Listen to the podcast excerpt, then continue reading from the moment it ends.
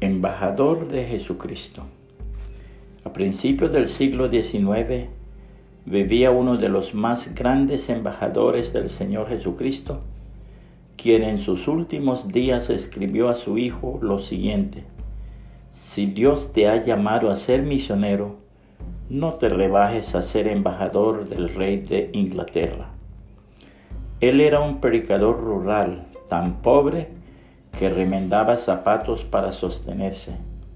Su salud era mala y su padre y amigos lo habían declarado loco, pero le consumía la pasión de predicar el Evangelio.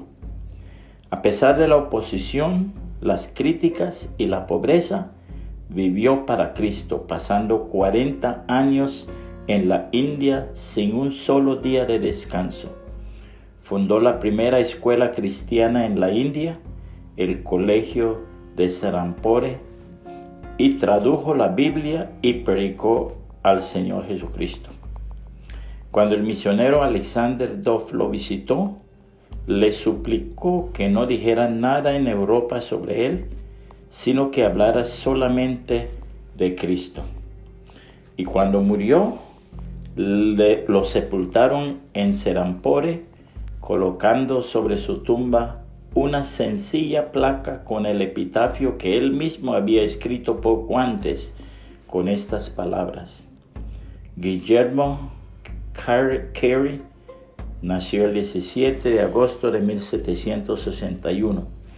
Murió el 9 de junio de 1834, cual gusano pobre, miserable e inútil en tus amantes brazos me recojo. Dios dice en su palabra de manera que nosotros de aquí en adelante a nadie conocemos según la carne. Y aun si a Cristo conocimos según la carne, ya no lo conocemos así. De modo que si alguno está en Cristo, nueva criatura es. Las cosas viejas pasaron y aquí todas son hechas nuevas.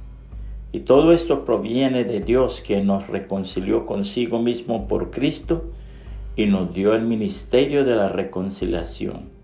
Que Dios estaba en Cristo reconciliando consigo al mundo, no tomándoles en cuenta a los hombres sus pecados, y nos encargó a nosotros la palabra de la reconciliación. Así que somos embajadores en nombre de Cristo, como si Dios rogase por medio de nosotros os rogamos en nombre de Cristo, reconciliaos con Dios. Al que no conoció pecado, por nosotros lo hizo pecado, para que nosotros fuésemos hechos justicia de Dios en él. Segunda los Corintios 5, 16 al 21. Puede compartir este mensaje y que el Señor Jesucristo le bendiga y le guarde.